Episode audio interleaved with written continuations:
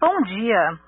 Sejam bem-vindos à teleconferência da Minerva sobre os resultados do segundo trimestre de 2021. Hoje conosco estão presentes o Sr. Fernando Galete de Queiroz, diretor-presidente, e o Sr. Edson Ticli, diretor de Finanças e Relações com Investidores. Informamos que a apresentação é gravada e todos os participantes estarão apenas ouvindo a teleconferência durante a apresentação da empresa. Em seguida, iniciaremos a sessão de perguntas e respostas para analistas e investidores, quando mais instruções serão fornecidas. Caso alguém necessite de alguma assistência durante a conferência, por favor solicite ajuda de um operador digitando asterisco zero. O áudio e os slides dessa teleconferência estão sendo apresentados simultaneamente na internet no endereço www.minervafoods.com/ri. Neste endereço, pode ser encontrada a respectiva apresentação para download na plataforma do webcast, seção Relações com Investidores. Antes de prosseguir, gostaríamos de esclarecer que eventuais declarações que possam ser feitas durante essa teleconferência relativas às perspectivas de negócios da Minerva, projeções e metas operacionais e financeiras, constituem-se em crenças e premissas da diretoria da companhia, bem como em informações atualmente disponíveis. Elas envolvem riscos, incertezas e premissas, pois se referem a eventos futuros e, portanto, dependem de circunstâncias que podem ou não ocorrer. Investidores devem compreender que condições econômicas gerais, da indústria e outros fatores operacionais podem afetar o desempenho futuro da Minerva e conduzir a resultados que diferem materialmente daqueles expressos em tais considerações futuras. Agora, gostaríamos de passar a palavra ao Sr. Fernando Queiroz, diretor-presidente, que iniciará a apresentação. Por favor, Sr. Fernando, o senhor pode prosseguir com a apresentação. Bom dia a todos e obrigado por participarem da teleconferência dos resultados da Minerva para o segundo trimestre de 2021. A Minerva Foods chega ao final do primeiro semestre de 2021 entregando uma sólida performance operacional e financeira, consolidando assim a nossa liderança na exportação de carne bovina na América do Sul.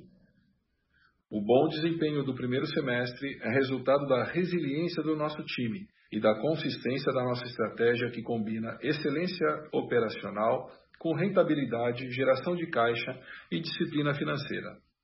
A pandemia do coronavírus continua impondo dificuldades e gerando maior volatilidade nos mercados. Nesse sentido, destaco um dos principais pilares do nosso modelo de negócio e também uma das nossas principais vantagens competitivas, a diversificação geográfica que nos permite arbitrar com agilidade os mercados e acaba exercendo um papel fundamental em nossa estratégia, reduzindo os riscos e a volatilidade, mas também ampliando as oportunidades e assim consolidando a importância da nossa plataforma de exportação a partir da América do Sul, onde detemos hoje 20% do total do volume exportado. O mercado global de carne bovina continua bastante aquecido e segue impulsionado tanto pela consistente demanda asiática como pelo início do ciclo de retomada do consumo global e também pela alta dos grãos. A retomada da economia mundial, com a reabertura dos mercados e reaquecimento da demanda, é um movimento que ganha força semana após semana com o avanço do processo de imunização. As perspectivas para a segunda metade do ano estão cada vez mais positivas, com a economia mundial voltando à normalidade e dando suporte a segmentos importantes como o turismo e o food service, consolidando assim um cenário de consumo cada vez mais aquecido, não somente nos mercados internacionais, mas também nos mercados domésticos aqui na América do Sul. Mais uma vez, destaco a arbitragem, onde o Brasil, crescendo o seu consumo na América do Sul, ele dá oportunidade para nós trazer produtos produzidos dentro do Paraguai, do Uruguai e da Argentina. O mercado global de carne bovina segue com fundamentos bastante sólidos com demanda firme e oferta restrita.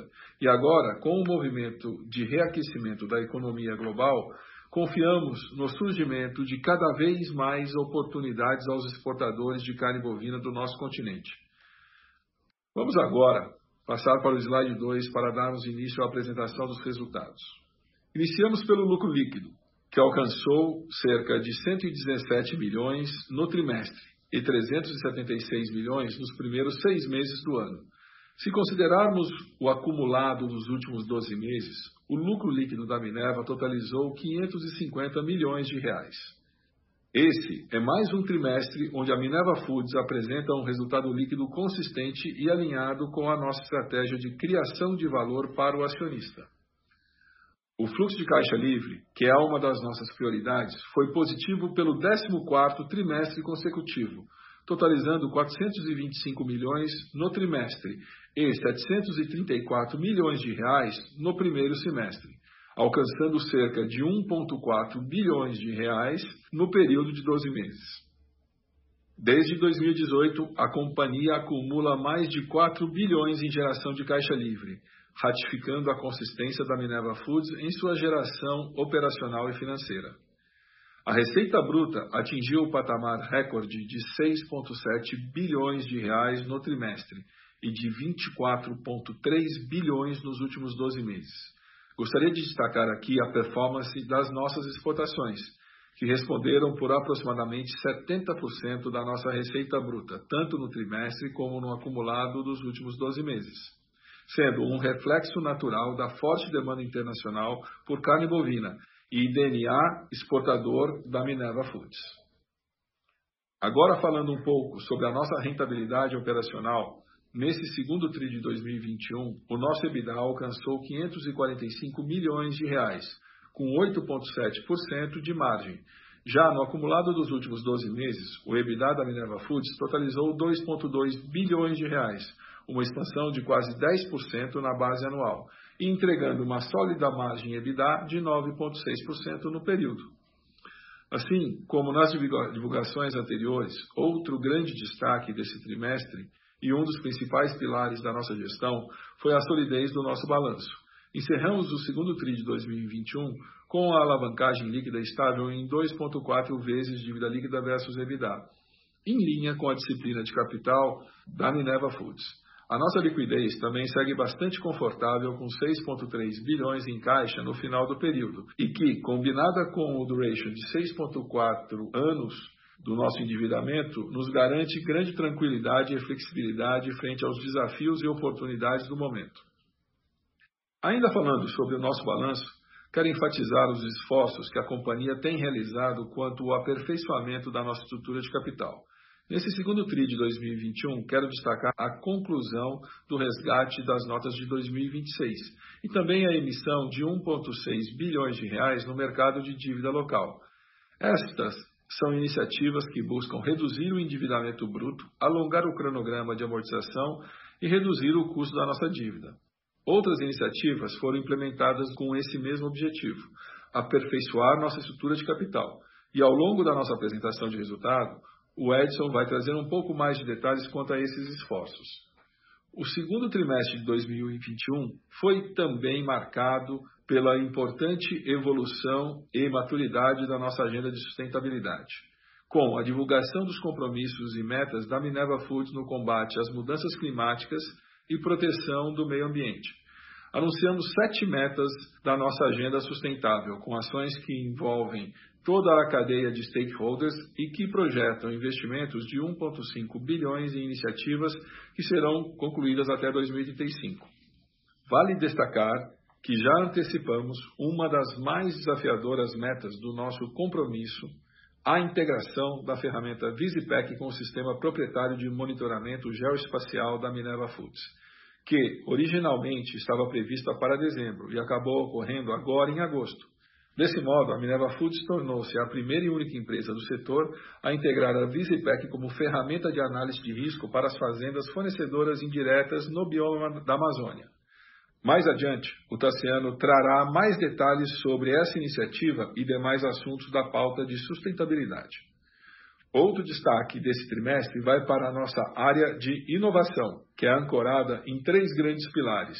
Primeiro, análise avançada de dados. Segundo, plataforma de e-commerce e marketplace. E três, venture capital. Com o objetivo de reduzir e maximizar oportunidades e avançar na cadeia de valor da indústria de alimentos. No caso de Advanced Analytics, já contamos com um time de 20 profissionais especializados e estamos evoluindo em projetos com foco na maximização da nossa matriz de produção e desmonte do animal, e também no aperfeiçoamento e otimização das nossas ferramentas de pricing. Além disso, as nossas recentes iniciativas de venture capital, como Clara Foods, Shopper e a Amires, estão ganhando cada vez mais maturidade, trazendo excelentes perspectivas para os próximos trimestres. E não paramos aí. Seguimos evoluindo no tema, buscando parcerias externas com universidades, centros de pesquisa, além da recente instalação do nosso Conselho Consultivo de Sustentabilidade e Inovação, para assessorar a alta administração da companhia. Essas são iniciativas que buscam posicionar a Minerva Foods na vanguarda da discussão dessa pauta tão relevante e estratégica. Nessa primeira metade do ano, evoluímos também com a nossa gestão corporativa. Demos início ao nosso importante programa de desenvolvimento de liderança e avançamos com o projeto de fortalecimento da nossa cultura corporativa, e que segue cada dia mais sólido e como um importante instrumento da integração e no alinhamento da estratégia de negócios da Minerva Foods. A cultura corporativa da Minerva é um pilar fundamental do nosso modelo de negócio para seguirmos evoluindo e chegarmos cada vez mais longe, é fundamental o fortalecimento dos nossos cinco valores: a orientação para resultados, o comprometimento, a sustentabilidade, a inovação e o reconhecimento de nosso time. Vamos agora passar para o próximo slide para comentar o desempenho operacional da Minerva no trimestre, iniciando pelas exportações. No segundo TRI de 2021, consolidamos a nossa posição de liderança como a maior exportadora de carne bovina da América do Sul, com 20% de market share no continente. O protagonismo da Minerva na exportação de carne bovina é resultado da nossa diversificação geográfica na região, que, apoiada pelos nossos 16 escritórios internacionais, acabam nos proporcionando uma grande vantagem competitiva e posição de destaque no mercado internacional. Do lado direito do slide, temos a performance das exportações por região, onde a Ásia segue como destaque, representando cerca de 60% da receita exportada nos últimos 12 meses no Brasil, uma expansão de 10 pontos percentuais comparado ao mesmo período do ano anterior. Vale destacar aqui também os 9% de share que colocamos na região do NAFTA, como segundo principal destino e que reflete a recente abertura dos Estados Unidos para a carne bovina brasileira. Na Atena Foods, o mercado asiático também foi o principal destino das nossas exportações, com 37% do total exportado pela divisão nos últimos 12 meses, seguido pela região das Américas, que contabilizou por 26% do total exportado pela Atena Foods. A performance das exportações deixa cada vez mais evidente a crescente demanda internacional de carne bovina, em especial na Ásia, e notadamente no mercado chinês, onde os hábitos de consumo seguem se transformando e beneficiando a proteína bovina que ganha cada vez mais espaço na dieta local. Outro destaque em nossa carteira de clientes é a crescente exposição ao mercado norte-americano, um mercado de alta capacidade de renda e que, devido ao avançado estágio de vacinação, já tem apresentado sinais consistentes na retomada da atividade econômica e do consumo doméstico. Destaco ainda a alta da carne no mercado local, fruto do aumento do preço de grãos, deixando uma pressão de custos sobre os produtores norte-americanos. Para finalizar, volto a destacar que os fundamentos e as perspectivas do mercado global de carne bovina continuam bastante sólidas e atrativas. Temos uma conjunção de fatores bastante positivos para os próximos períodos que beneficiará mais ainda a América do Sul. A demanda internacional pela proteína bovina segue bastante consistente nos mercados emergentes, especialmente na Ásia. Além disso, o avanço da vacinação e a retomada da economia global, que ganha força semana após semana com a reabertura dos mercados, imprime um movimento de forte recuperação de consumo, em especial no turismo e no food service, segmentos que foram impactados desde o início da pandemia. Por fim, somamos a isso a alta dos grãos, a persistente restrição na oferta de carne bovina da Austrália, que segue desequilibrando o mercado mundial e beneficiando especialmente os exportadores da América do Sul. Diante desse horizonte promissor, a estratégia da Minerva Foods é de seguir maximizando nossas vantagens competitivas, investindo em inovação, oportunidades de nicho em gestão de risco, em inteligência de mercado para alcançarmos soluções comerciais e logísticas cada vez mais eficientes e rentáveis, sempre confiando em nossa cultura corporativa, no trabalho da nossa equipe e respeitando o nosso compromisso com a ética e com a sustentabilidade. Agora eu passo a palavra para o Tassiano, que falará um pouco mais sobre a agenda de sustentabilidade da Minerva Foods. Tassiano. Bom dia a todos e obrigado, Fernando, pela introdução. Nesse primeiro semestre de 2021, reafirmamos a palavra que melhor descreve o posicionamento da Minerva Foods em sustentabilidade, o pioneirismo. Sustentabilidade se consolida como um de nossos valores corporativos, juntamente com orientação para resultados, comprometimento, inovação e reconhecimento. Esses são os nossos alicerces para contribuirmos com a conservação do planeta, a prosperidade das pessoas e o bem-estar dos animais. Divulgamos em abril o compromisso Minerva Foods com a sustentabilidade, um conjunto de metas com o lastro de quem trabalha com muita responsabilidade frente aos desafios da mudança do clima e da proteção aos ecossistemas, que são a base da cadeia produtiva da Minerva Foods.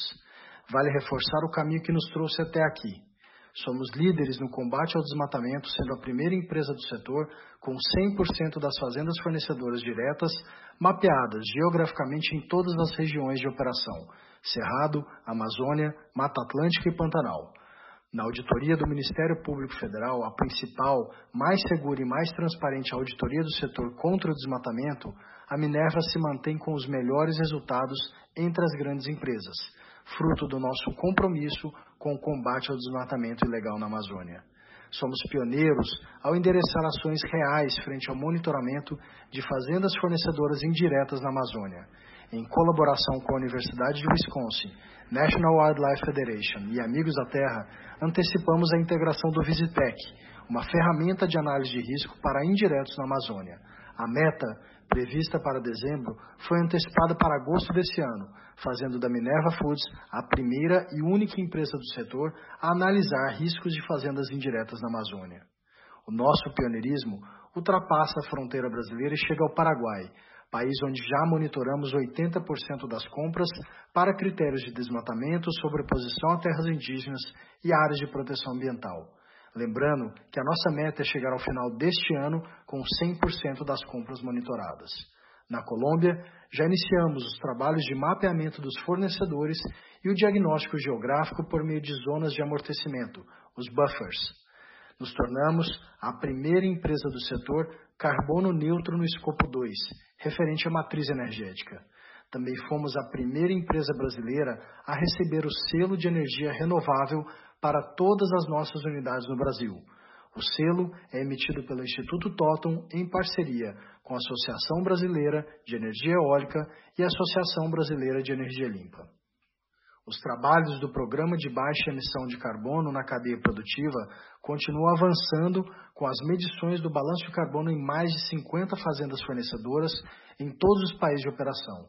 Estamos confiantes que a pesquisa científica com uso de dados primários, que representam o perfil do nosso parceiro produtor, será determinante para o reconhecimento das práticas sustentáveis aplicadas em nossa cadeia de valor, com abertura de oportunidades comerciais em países importadores e oportunidades no crescente mercado de crédito de carbono.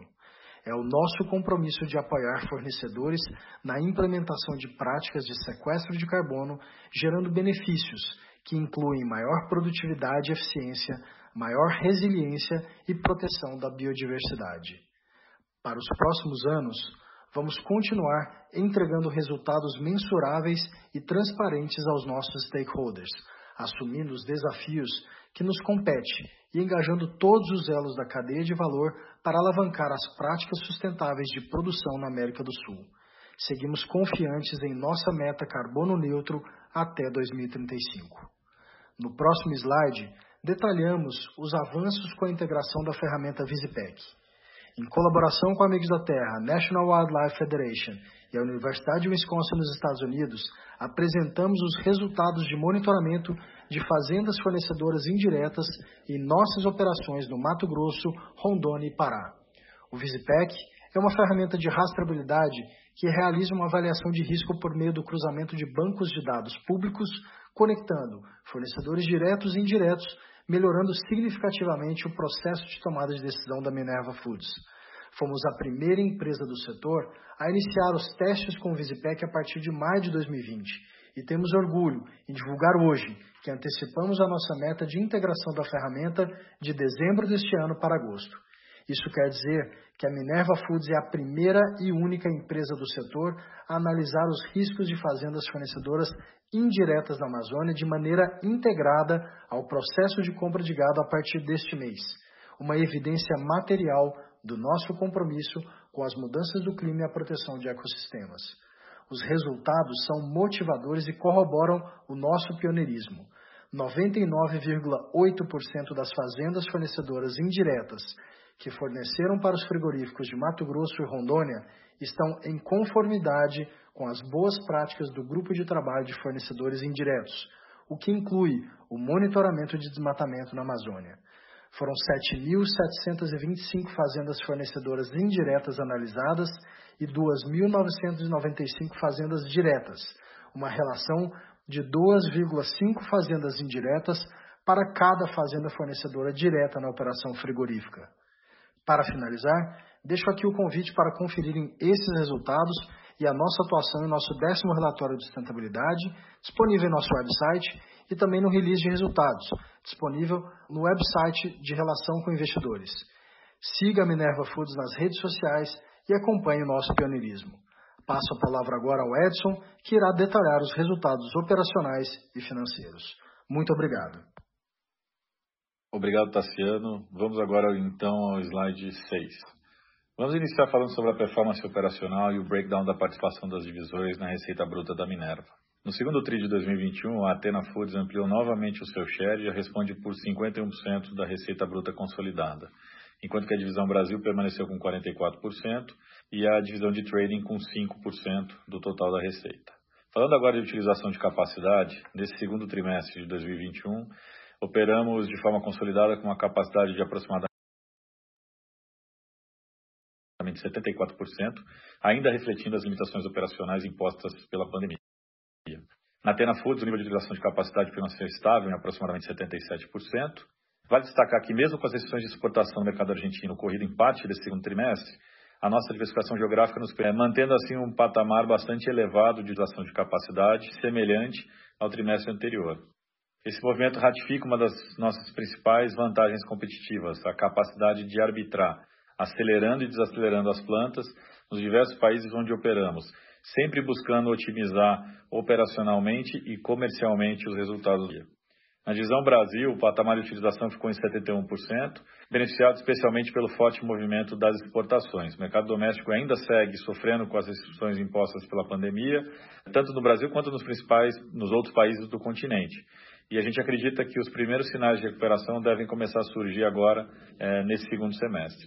Como a gente já sinalizou anteriormente, a utilização consolidada segue em patamar inferior ao nosso nível médio histórico, de 80%, e acreditamos que ele deve ser retomado ao longo dos próximos períodos com o avanço do processo de vacinação, retomada da economia global e quando a gente caminhar aí para o fim da pandemia.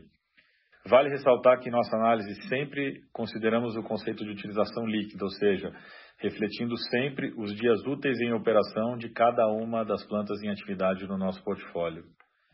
Do lado direito do slide, destacamos as exportações consolidadas por região, tanto para o segundo TRI de 2021 quanto por acumulado nos últimos 12 meses. Como o Fernando já mencionou, a Ásia segue com grande protagonismo, representando 48% das exportações do trimestre. Nos últimos 12 meses, o share do continente asiático totalizou 46% das exportações da Minerva, tendo a China atualmente como grande importador global de carne bovina, representando 36% das nossas exportações e se mantendo como o principal destino dos nossos produtos. Vamos agora para o slide 7 falar um pouco do resultado financeiro, começando com a receita líquida, que atingiu 6,3 bi no segundo TRI de 21, uma expansão de quase 43% na comparação anual e um montante recorde para a companhia, mesmo considerando a sazonalidade negativa do primeiro semestre. Quando olhamos sob a ótica dos últimos 12 meses, também vemos um crescimento robusto ano contra ano, um aumento de quase 28%, e totalizando cerca de 23 bilhões de reais em receita líquida nos últimos 12 meses. Composição dessa receita, como eu citei anteriormente, destacamos o bom momento das exportações, é, que alcançou um share de aproximadamente 70% da receita total, tanto no trimestre como nos últimos 12 meses. E falando de rentabilidade, o EBITDA da Minerva no segundo TRI alcançou 545 milhões de reais, com uma margem de 8,7%, que significa um aumento de 30 basis points quando comparado ao trimestre anterior. Nos últimos 12 meses, o nosso EBITDA totalizou cerca de 2,2 bilhões de reais, um crescimento de mais de 8% na base anual e perfazendo uma margem de de 9,6% no período. Fica bastante claro nesse slide a dinâmica operacional da companhia, que é um business de spread, ou seja, a nossa rentabilidade está na capacidade de repassar preços, especialmente quando a gente tem um cenário de pressão de custos.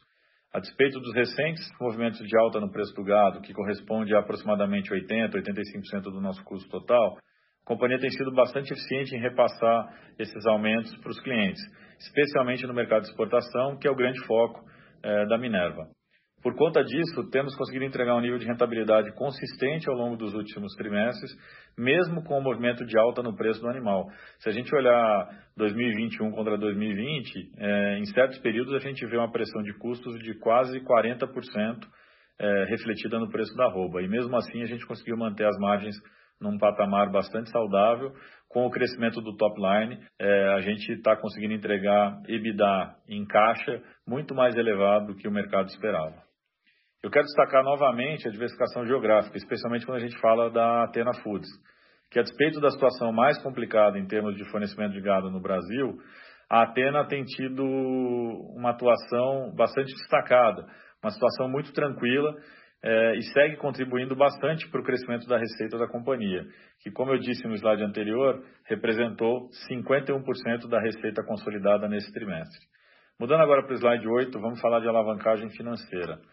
O nosso índice de alavancagem, medido pelo indicador dívida líquida sobre a unidade dos últimos 12 meses, se manteve estável em 2,4 vezes. O indicador de alavancagem líquida ele está estável desde o início de 2020, mesmo considerando o desembolso de 210 milhões no programa de recompra de ações e mais 541 milhões de reais na distribuição de proventos ao longo de todo esse período.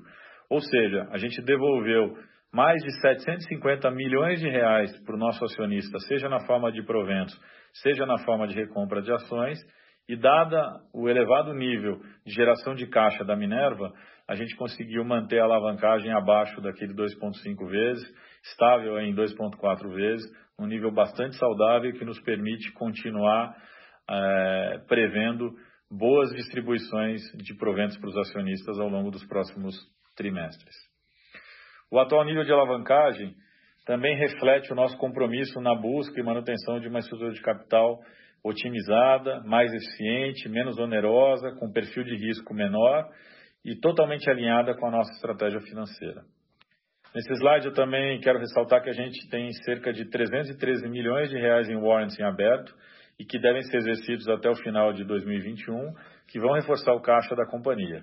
Ou seja, assim que o exercício ocorrer, esses recursos entram para o caixa e ajustando o caixa com o efeito dessa entrada, a nossa alavancagem líquida acaba sendo ainda menor, caindo para 2,3 vezes.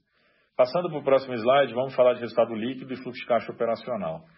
Então, no slide 9, a gente vê que o segundo trimestre de 2021 foi um período de resultados positivos. Lucro líquido alcançou cerca de 117 milhões de reais no trimestre e já acumula 376 milhões de reais nesse primeiro semestre de 21. Se considerarmos o acumulado dos últimos 12 meses, o lucro líquido totalizou 500 e praticamente 550 milhões de reais. Resultado é reflexo da nossa estratégia comercial e financeira ao longo dos últimos anos, com foco total na geração de caixa livre, na gestão de riscos e principalmente na redução do nosso endividamento. Pilares que têm sido prioritários para a Minerva e têm contribuído de maneira relevante para os resultados que a gente tem alcançado trimestre após trimestre. Passando agora para o lado direito do slide, a gente tem o fluxo de caixa operacional, que alcançou 484 milhões de reais positivo no segundo TRI. Se a gente adicionar os ajustes do lucro líquido impactando em 39 milhões e a variação do capital de giro contribuindo com mais de 400 milhões de reais de caixa, especialmente devido ao bom desempenho da rubrica de fornecedores, a gente chega num, num fluxo de caixa das atividades operacionais dos últimos 12 meses, totalizando 2,3 bilhões de reais. Vamos agora para o slide 10 para falar da maior prioridade dessa companhia, que é a geração de fluxo de caixa livre. Então, no slide 10, a gente vê que o fluxo de caixa livre no segundo TRI seguiu positivo pelo 14º trimestre consecutivo, alcançando 647 milhões de reais. Já são quase quatro anos em sequência com uma geração de caixa positiva. Quer dizer, mesmo considerando o resultado do hedge cambial, que foi negativo nesse trimestre, a geração de caixa livre segue positiva, totalizando 425 milhões no trimestre. Fazendo o build-up do fluxo de caixa livre no TRI, a gente parte de um EBITDA antes dos itens não recorrentes de 539 milhões, CAPEX de aproximadamente 69 milhões, é, que foi concentrado em investimentos de manutenção das nossas plantas. Temos depois a conta de capital de giro positiva em 406 milhões, que, como eu disse, foi beneficiada principalmente pela linha de fornecedores. E temos o resultado financeiro base caixa, que foi de 235 milhões negativos no trimestre. Juntando os efeitos não recorrentes de aproximadamente 6 milhões relacionados a gastos sociais que tivemos em ações contra a pandemia, chegamos a um fluxo de caixa livre recorrente positivo de 647 milhões de reais no segundo TRI, que, adicionando o resultado caixa negativo de 222 milhões de reais relacionado à política de rede cambial, a gente alcança finalmente um fluxo de caixa livre no trimestre de 425 milhões de reais. Falando agora dos últimos 12 meses, o fluxo de caixa livre totalizou aproximadamente 1,4 bi. Partimos de um EBITDA de 2,2 bi, capex dos últimos 12 meses de 350 milhões. É, lembrando que teve um impacto nesse capex da aquisição da planta de Vijagual na Colômbia, também tem o um impacto das, dos nossos investimentos na vertical de Corporate Venture Capital. É, temos uma variação de capital de giro positiva nos últimos 12 meses de 547 milhões de reais e um resultado financeiro base de caixa negativo em cerca de 1 bilhão de reais.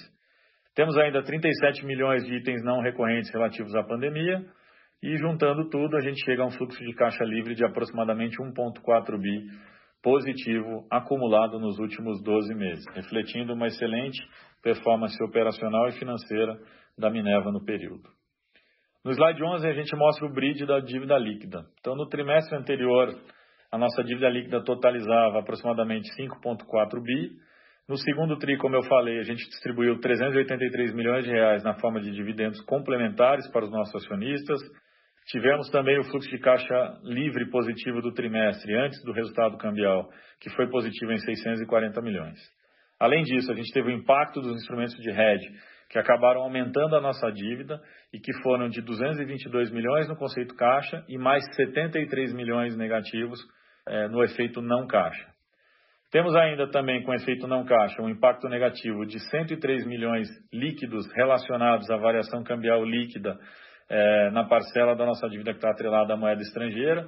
Então eu tenho de um lado um impacto positivo na, na dívida da variação cambial e do outro lado eu tenho um impacto negativo no meu caixa em dólar da mesma variação cambial. O efeito líquido disso impactou em 103 milhões de reais a dívida. Somando todas essas contas e montando o bridge, a Minerva encerrou o trimestre com uma dívida líquida eh, de 5,3 bilhões, patamar inferior tanto na comparação trimestral como na base anual. Essa posição ratifica o nosso compromisso em continuar diminuindo o nível de endividamento e principalmente melhorar gradativamente a estrutura de capital da companhia. Eu quero ressaltar também que a nossa atual política de hedge continua impondo que tenhamos no mínimo 50% de proteção para a exposição cambial passiva de longo prazo.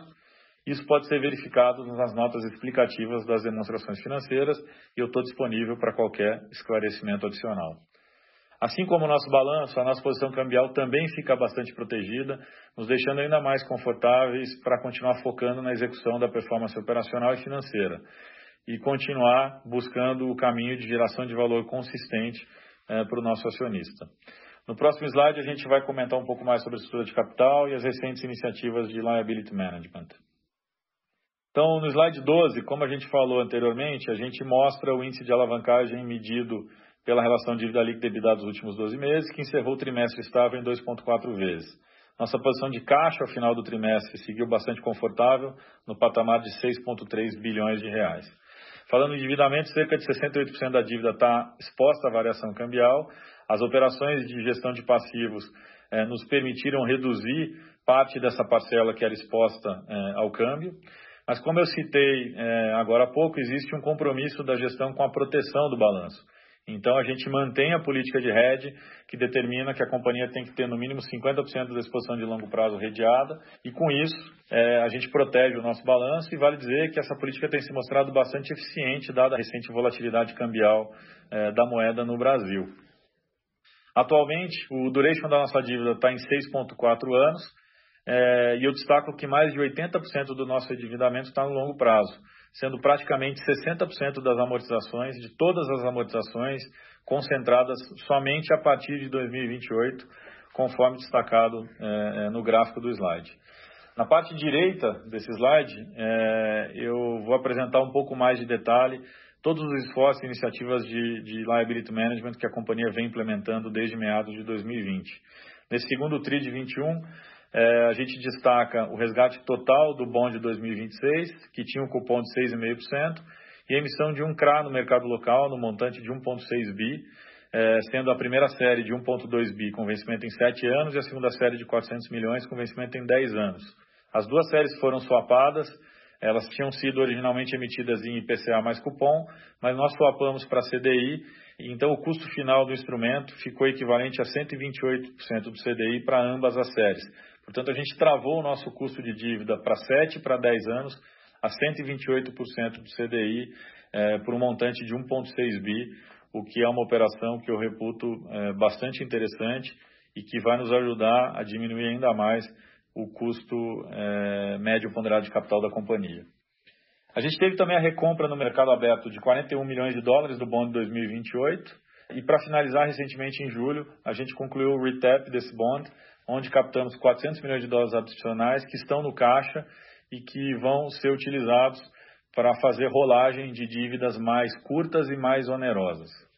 O resultado de todas essas iniciativas, além da redução do custo do nosso endividamento e da alavancagem bruta, reflete também o alongamento do perfil de dívida, tendo os vencimentos mais relevantes se concentrando nos anos de 2028 e 2031. Obviamente, esse esforço todo de liability management reforça o nosso compromisso com disciplina financeira, busca incessante de estrutura de capital mais saudável, menos onerosa, redução do perfil de risco financeiro e, principalmente, essas iniciativas todas estão alinhadas com a nossa estratégia de geração de valor consistente a longo prazo. Agora eu devolvo a palavra para o operador para a gente iniciar a sessão de Q&A. Muito obrigado.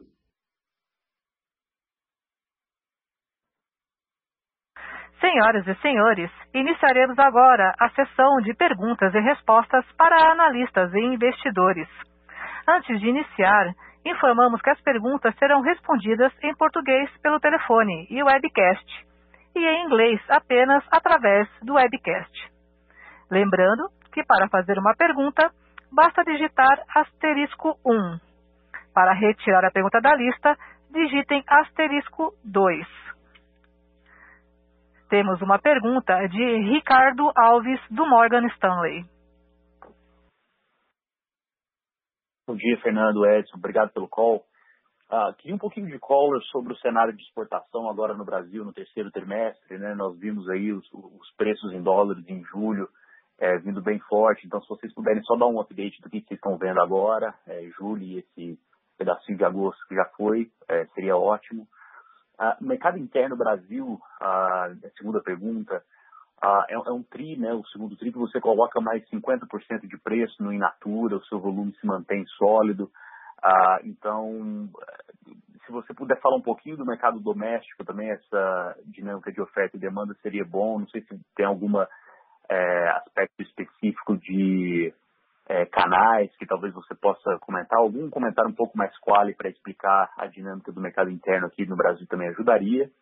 E, e, minha última pergunta, muito rapidamente, é Argentina, né? Nós ficamos surpresos aí com, com esse crescimento de receita em dólares, é, dado que é, a gente teve essas restrições no país. Só se vocês puderem dar um pouquinho mais de colo nessa, na, na dinâmica do TRI, né? O que, que explica isso mas até mais interessado em como que vocês estão vendo a situação agora é, no país no terceiro trimestre. Muito obrigado. Obrigado pela pergunta, Ricardo. Uh, começando do, do, mercado internacional, uh, cada vez mais os mercados estão interrelacionados e o que nós estamos vendo dentro do cenário internacional é o aumento de todas as proteínas devido ao incremento do preço de grãos. Soja e milho batendo recordes aí, uh, estoques bastante baixos, então o que eleva as proteínas concorrentes. Mas também tem um impacto uh, dentro do sistema de produção que existe no hemisfério norte através de confinamento para bovino. Então, uh, isso aqui só vem reforçar a tese que a Minerva tem de estar colocada na plataforma mais competitiva uh, para a produção de carne bovina do mundo, sendo a maior e a mais diversificada. Portanto, a gente vê aí, além da parte de grãos, você continua tendo uma crise bastante grande na, na Austrália, onde que você não tem uma, uma produção a, a produção caiu mais de 30%. Então, o que está acontecendo é que a América do Sul, nos seus diversos países, estão ocupando também espaço de concorrentes.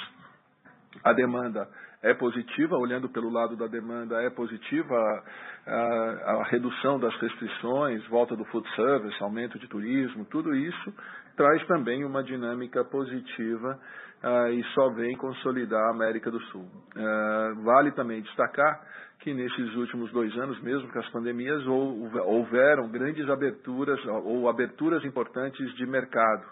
Então, os países da América do Sul estão ocupando mais espaço. Em relação ao mercado interno eh, brasileiro, ele eh, ele está num movimento interessante. Você tem é uma demanda para produtos que são de carne bovina muito baratos, então a parte de produtos para a indústria, para fazer processados, hambúrguer, essas coisas, está, está crescendo, e os produtos uh, mais, mais nobres. E aí vale, vale aqui dividir com vocês que a Minerva tem a sua distribuição muito focada uh, nos segmentos especiais, nos segmentos mais nobres. A gente está lançando uma campanha que a gente vai eh, promovendo Estância, que é a nossa marca premium do Brasil, Cabanha das Lilas, que é a nossa marca premium da Argentina, e Ana Paula Black Angus, que é a nossa marca premium do Uruguai, tá? junto com a Sabrina Sato. Então a gente vai entrar numa campanha mais forte de promoção disso, ah, para que a gente eh, consolide ainda mais esse trabalho que nós temos dentro do mercado interno. Na Argentina, a dinâmica que aconteceu na Argentina é uma dinâmica positiva e de, e de resultados muito importantes no médio e longo prazo.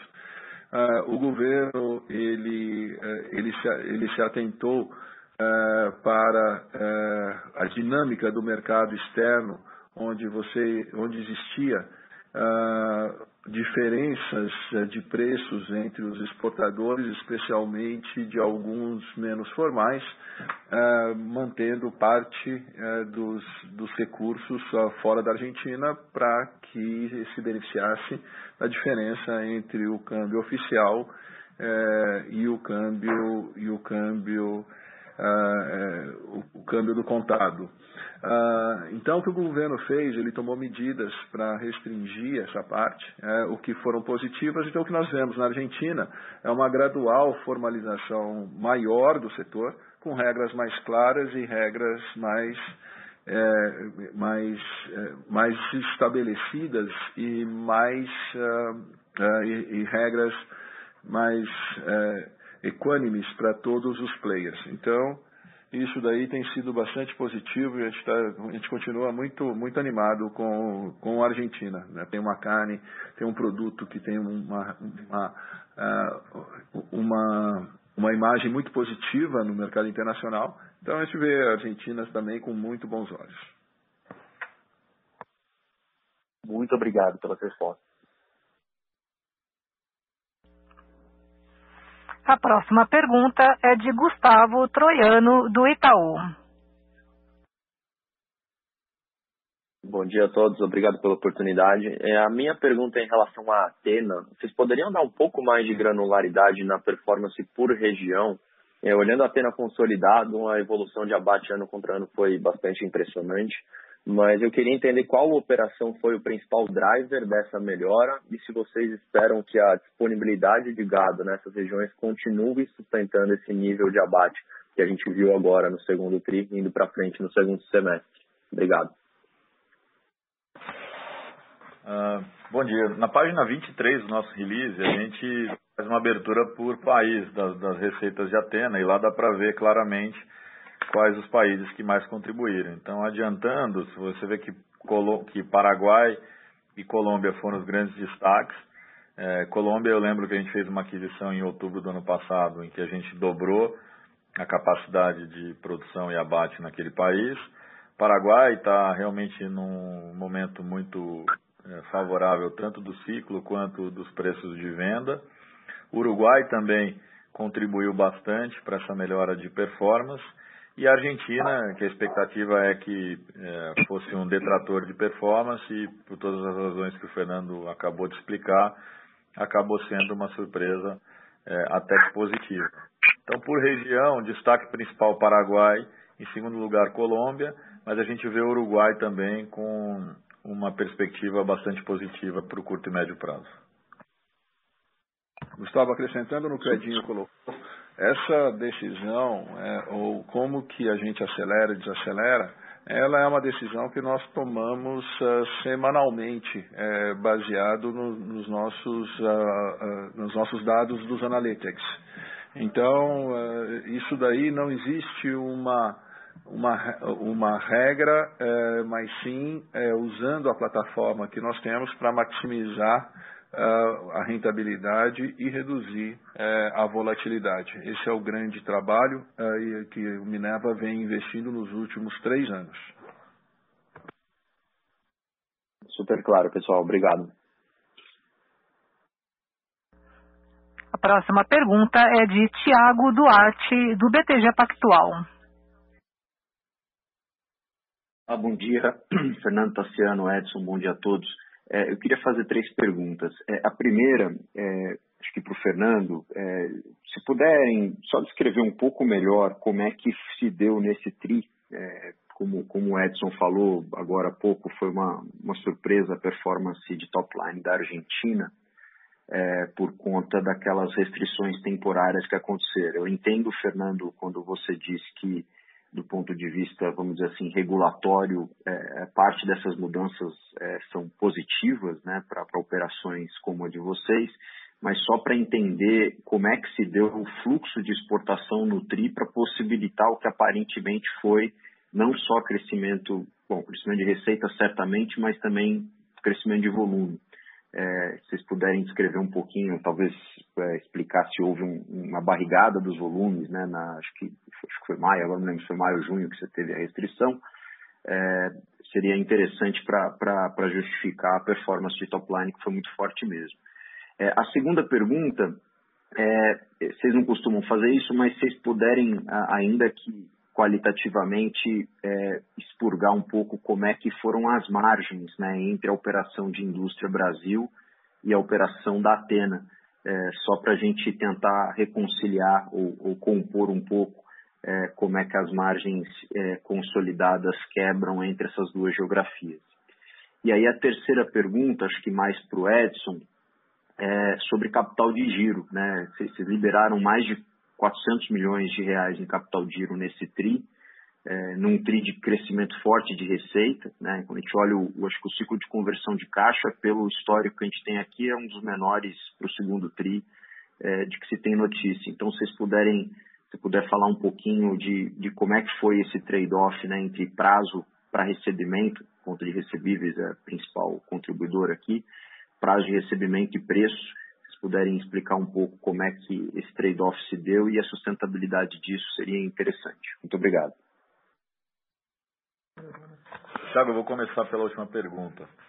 É, na, cara, na parte de capital de giro, a gente tem um foco enorme em, em, em segurar isso, sabe? A gente tem um entendimento de que esse negócio, para você manter taxas elevadas de conversão de EBITDA em caixa, você tem que ter uma baita disciplina de capital de giro. A gente tem conseguido ter uma conversão média de 80% EBITDA caixa nos últimos 14 trimestres, o que eu acho que é, é, é bastante fora da curva para o setor. No caso do recebíveis, a gente está sempre procurando alternativas, seja de melhores negociações com clientes e fornecedores, seja ser criativo em operações e, e ferramentas financeiras. Nesse trimestre especificamente, a gente colocou de pé uma estrutura de desconto de risco de fornecedores, em que a taxa mensal que eu pago para o banco ela é menor do que o desconto que eu consigo por pagar à vista o meu fornecedor. Então, isso vale para qualquer tipo de fornecedor. Eu adianto o pagamento em que termos normais variavam de 30 a 45 dias, eu pago à vista, consigo um desconto é, relevante e sou financiado pelo, pela instituição financeira é, que alonga esse prazo para até 120 dias, na média entre 60 e 120, na média 90. O custo financeiro desses 90 dias fica abaixo do desconto que eu estou conseguindo com o parceiro, portanto faz todo sentido. Eu estou liberando caixa para a operação, até na margem ganhando algum, tendo alguma receita financeira positiva na operação como um todo, é, possibilitando o crescimento da operação com a manutenção de uma elevada conversão, taxa de conversão EBITDA caixa. Sobre as margens, é, você sabe que a gente não costuma abrir, é, o que a gente pode dizer é que a Atena, esse trimestre, teve margens é, é, levemente, na média, superiores ao Brasil. É, a Atena foi 51% da nossa receita. O trading foi praticamente irrelevante, com 5%. Então, a margem de trading ela é um pouco maior do que a margem industrial, mas não acaba tendo uma contribuição tão relevante no final, no attribution analysis final. É, o que a gente pode dizer é que a Atena foi melhor, destaque, bastante destaque para o Paraguai, com margens de dois dígitos, é, bem consistentes e bem sólidas. Colômbia também margens muito próximas de dois dígitos. E aí o restante das operações, incluindo o Brasil, que foi 44% da operação, com margens é, um pouco inferiores à margem consolidada da companhia.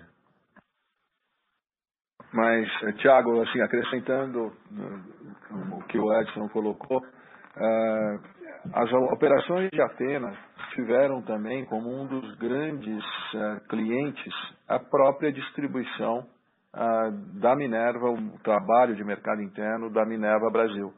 Então, é, é, assim, a separação por, por geografia ela é muito uh, relativa, porque quando você tem aí a margem é, ou feita dentro do lugar que você vende ou do, do, lugar que você produz, ela cria algumas é, alguns viés algum viés de, de análise. Portanto é, o que deixa o que nós mostramos aqui com a política de arbitragem é como que o conjunto ah, fica mais forte. O grande mercado interno da América do Sul é o Brasil em relação à Argentina, eh, nós temos uma política muito voltada para a exportação. Eh, nós colocamos a nossa, o nosso trabalho muito voltado para nichos eh, dentro dos mercados externos, assim aproveitando a positiva imagem que a Argentina tem. Então a gente, nós somos capazes de mesmo com as restrições, tá, e tendo as dentro das restrições é, as, é, os trabalhos que foram continuados é, com, com, com o governo, que o governo permitiu do, das, das cotas, do sistema de cotas, é, nós, como, como estávamos, como somos muito bem colocados é, dentro da parte de exportação da Argentina, nós somos capazes de reagir rápido é, e mitigar parte das, das restrições respeitando uh, as regras que o governo colocou. Como eu disse na pergunta uh, anterior aí com, com o Ricardo e com o Gustavo, a gente vê a Argentina de uma forma muito positiva, uh, com uma formalização cada vez maior eh, do nosso setor. Muito claro, obrigado. A próxima pergunta é de Isabela Simonato do Bank of America. É, bom dia, Fernando. Bom dia, Edson. Bom dia a todos. É, acho que a maioria das minhas perguntas já foi respondida, mas de, de uma, é, tem uma aqui que eu gostaria de fazer. Quando a gente olha para abates e tenta reconciliar isso com, com utilização de capacidade, eu entendo que vocês olham para dia dias úteis, né? Mas olhando para Brasil, principalmente, a gente vê um, um aumento relevante é, ano contra ano e, e, o aba, e o volume de abate cai ao mesmo tempo que o volume de venda sobe. Vocês podiam só ajudar a gente a reconciliar um pouco essa conta, é, olhando versus o segundo TRI de 2020 É, oi, Isabela. É, vamos lá. A gente olha, obviamente, dias úteis de abate e, e, e as plantas que estão abertas. Se você lembrar, a gente teve duas plantas que ficaram durante algum período no segundo trimestre fechadas.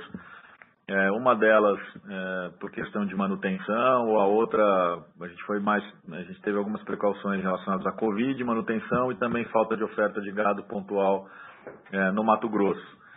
É, então, quando a gente faz a utilização de capacidade, a gente olha essas plantas nas datas em que elas estavam efetivamente abertas. E aí, é, mesmo tendo uma queda no abate, você acabou utilizando mais aquele recurso no momento em que ele estava disponível.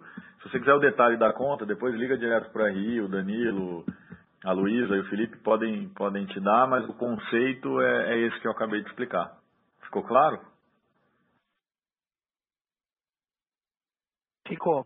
Ficou, mas em termos quando a gente olha para o volume de vendas, que isso significa um rendimento maior, é isso que dá para concluir? Ou é algum movimento de, de estocagem ao longo do TRI, enfim? Não, vamos lá. É, tem um rendimento maior que o boi que a gente está batendo agora está mais pesado na média do que ele estava é, no primeiro TRI, e mesmo quando a gente compara com o ano passado. Mas o principal efeito é que a gente, por exemplo, teve regiões que a gente tinha mais disponibilidade de animais e que a gente chegou à utilização de capacidade acima de 90%. Eu vou te dar um exemplo. Rondônia, por exemplo, Rolim de Moura, que é uma planta enorme, é, na média do, do segundo TRI, ela operou acima de 90%. Então, você está com a planta maior, operando acima de 90%, com mais dias rodando e principalmente com um boi mais pesado. Então isso acaba dando um impacto maior nessa métrica de utilização de capacidade. Está super claro. Obrigado, Edson. A próxima pergunta é de Tiago Bartolucci, do Goldman Sachs. Oi, pessoal. Bom dia a todos. Obrigado pelo call. É, eu tenho uma pergunta com relação à abertura de novos mercados. É, ao longo das últimas semanas, a gente viu algumas manchetes aí sugerindo um potencial entrave é, nas conversas para abertura de China para algumas novas plantas de Brasil. Se vocês pudessem comentar o que mudou de concreto, se é que mudou algo e quais as perspectivas de vocês para o processo, seria ótimo. Obrigado. Nós não vemos nenhuma mudança efetiva dentro do processo. A gente, obviamente, acompanha as notícias, mas uh, não temos nenhuma confirmação, nenhuma realidade. Pelo contrário, é, falando com o governo brasileiro, os responsáveis pelas aberturas, é, todos os processos uh, seguem normal. Então, nós devemos sim ter novas aberturas de mercados, novas habilitações de plantas.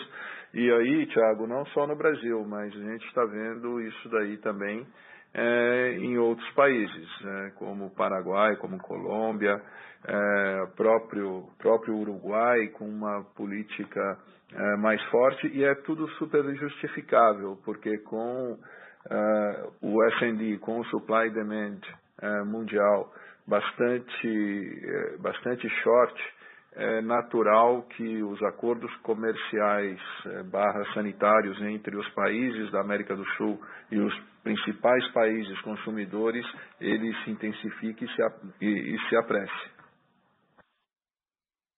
Super claro, obrigado. Senhoras e senhores, caso queiram fazer perguntas, basta digitar asterisco 1.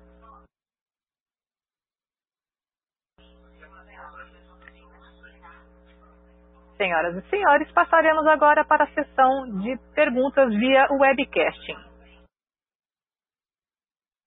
Então, vamos lá. É, tem uma pergunta aqui do Carlos Herrera sobre o que, que a gente acha do preço do boi para o resto do ano. É, a, gente, a gente gosta de confiar no mercado, o mercado está apontando para uma média de arroba por volta de 320 reais, base São Paulo, se a gente olhar o mercado futuro mais líquido, é, é mais ou menos nessa estimativa que a gente confia. É, a gente acha que os preços devem ficar flat para o resto do ano. De novo, a gente está taking for granted o que, que o mercado está tá estimando. É, Outra pergunta sobre capital de giro, se de fato essa é a nossa estratégia. É, a nossa estratégia é gerar EBITDA, gerar fluxo de caixa operacional com o menor consumo possível de capital de giro, porque isso vai melhorar ou manter em taxas elevadas a nossa conversão de EBITDA para caixa no final da, da linha. Com forte geração de caixa e recente queda na cotação, vocês consideram recomprar ações? Olha, a gente, como eu falei no meu speech, o ano passado, por exemplo, a forte geração de caixa nos permitiu é, devolver para o acionista mais de 750 milhões, 250 milhões aproximadamente foi através de recompra de ações no ano e 500, pouco mais de 500 milhões foi através de distribuição de dividendos. Provavelmente vai ser um mix. Infelizmente eu não consigo responder, porque isso é uma decisão de conselho. Eu posso dar a minha opinião, minha opinião pessoal e minha recomendação tem sido é, considerar que parte dos proventos que vão ser destinados aos acionistas neste ano sejam feitos na forma de recompra é, mais agressiva de ações. É, por que os valores das ações da BIF3 não acompanham o crescimento de seus pares no mercado? É, o que a gente pode dizer aqui é que a nossa responsabilidade é gerar valor. A única coisa que a gente controla é a geração de valor da companhia. Preço é uma variável dada pelo mercado. Então, infelizmente, eu não consigo influenciar nem tecer comentários. O que eu posso dizer é que, do ponto de vista de geração de valor, a gente tem cumprido o nosso papel e é isso o máximo que a gente consegue influenciar. É, alguma previsão de retomada de exportação da Argentina e quanto isso prejudicou o nosso resultado. A gente falou isso vastamente durante o call. É, a gente conseguiu é, contornar as dificuldades na Argentina e, e, e gerar um resultado é, significativo. As exportações na Argentina já foram já foram retomadas. Então é, não tem previsão. Na verdade isso já aconteceu. Pergunta sobre a IPO de Atena, como eu já falei algumas vezes, é, isso está completamente fora do, é, do script, a gente não tem nenhuma necessidade, nenhum plano de perseguir novamente a IPO de Atena. Isso foi numa situação em que a gente tinha uma estrutura de capital é, mais onerosa, menos balanceada e, portanto, fazia sentido do ponto de vista de é, destravamento de valor e, ao mesmo tempo, reequilíbrio da estrutura de capital. Isso aconteceu através da geração de caixa operacional. Nós temos uma estrutura realmente bastante tranquila, bastante equilibrada, mesmo num momento é, mais complicado do ciclo de gado, especialmente aqui no Brasil. Portanto, não faz nenhum sentido a gente vender qualquer ativo, ainda mais uma parcela de um ativo tão estratégico como a Atena Foods. A Bárbara também pergunta é, como é a relação com relação à estratégia de liability management, estrutura de capital da companhia, se a gente está confortável com o nível de dívida bruta e com o nível de caixa, qual seria o caixa mínimo ideal para a companhia. E por último, como deve pensar em relação à alocação de capital. A alocação de capital, como eu falei, a gente tem uma política clara de distribuição de dividendos, se a nossa alavancagem encerrar o ano igual ou menor que 2,5 vezes, o mínimo obrigatório de distribuição passa a ser 50% do lucro líquido. Então, a continuar o cenário que a gente tem visto nos últimos trimestres, a companhia deve é, distribuir no mínimo 50% do seu lucro líquido. Sobre liability management, é, a gente é, fez a maior parte, eu diria, dos exercícios no segundo TRI e eu diria que eles estão praticamente é, concluídos. É, a gente conseguiu é, ter agora uma estrutura de capital ainda mais favorável, muito menos é, custosa. Né? A gente reduziu, em média, mais de 200 base points no custo médio ponderado de capital de terceiros. A gente alongou a dívida e colocamos quase 100% da dívida vencendo nos anos de 2028 e 2031. E, e a gente fez um retapping que a gente colocou mais dinheiro no caixa que vai ser utilizado para é, pagar dívidas mais curtas e mais onerosas do que essa captação que a gente acabou de fazer. Portanto, os exercícios de liability management estão é, realmente é, encerrados, a não ser que a gente tenha uma oportunidade muito fora da curva de tomar dinheiro ainda mais barato e ainda mais longo para fazer mais, mais refinanciamentos da nossa dívida. Nível de dívida bruta e de caixa, a gente tem reduzido a dívida bruta. Se você acompanhar a demonstrativo de fluxo de caixa trimestralmente, a gente tem resgatado mais dívidas do que tem rolado. O fato é que com a depreciação cambial e a nossa política de hedge, a gente mantém aí aproximadamente dois terços do caixa é, em dólares isso acaba trazendo é, um incremento no nosso caixa. Então a gente vem reduzindo a alavancagem bruta, tem o objetivo de reduzir entre um bi e um bi e meio é, a dívida bruta nos próximos quatro trimestres. Isso deve diminuir em 0,8 vezes a alavancagem bruta e com isso, na mesma proporção, o caixa deve cair. Então esse caixa de 6 bi, ele deve vir para baixo de 5 bi, alguma coisa entre 4,5 e 5 bi. A gente tem uma política de caixa mínimo que implica em três meses no mínimo de compra de insumos.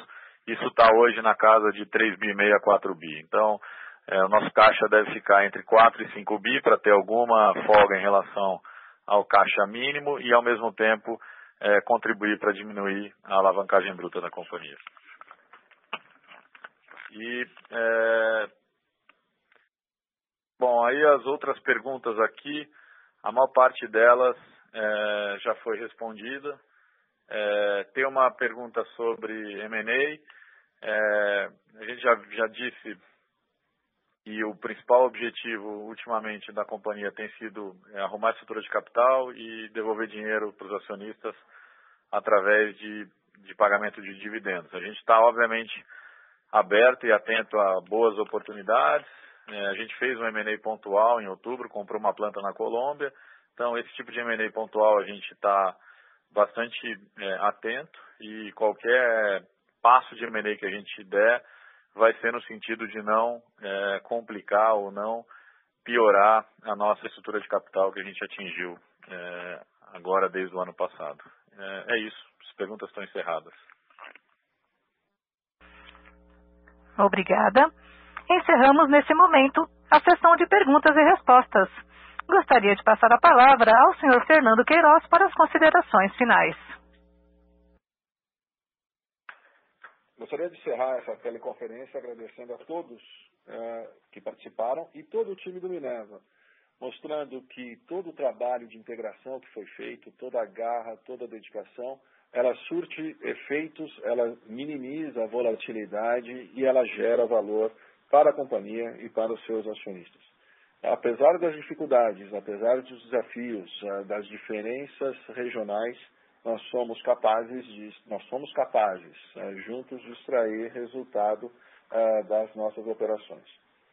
Então, aqui a gente segue conduzindo, mesmo num cenário desafiador, enfrentando a diversidade, mas com a certeza da estratégia correta, de estar focado na exportação, de ter uma boa capilaridade nos mercados internos, de estar focados na distribuição, se aproximando cada vez mais do, dos clientes, o grande foco na sustentabilidade, o grande foco em inovação, como a gente explorou durante a nossa, a nossa palestra, né, durante a nossa apresentação, Tá? E focado em melhorar cada vez mais os times é, em cada um dos locais, com treinamento, com capacitação e principalmente é, com as integrações. O que a gente vê para frente é um cenário bastante positivo do mercado internacional, pelas questões que nós já falamos, de grãos, de, é, de, de redução de disponibilidade do, dos países concorrentes, e a gente continua avançando nessas pautas de exportação junto com a América do Sul, que está cada vez mais ocupando espaço no mercado internacional.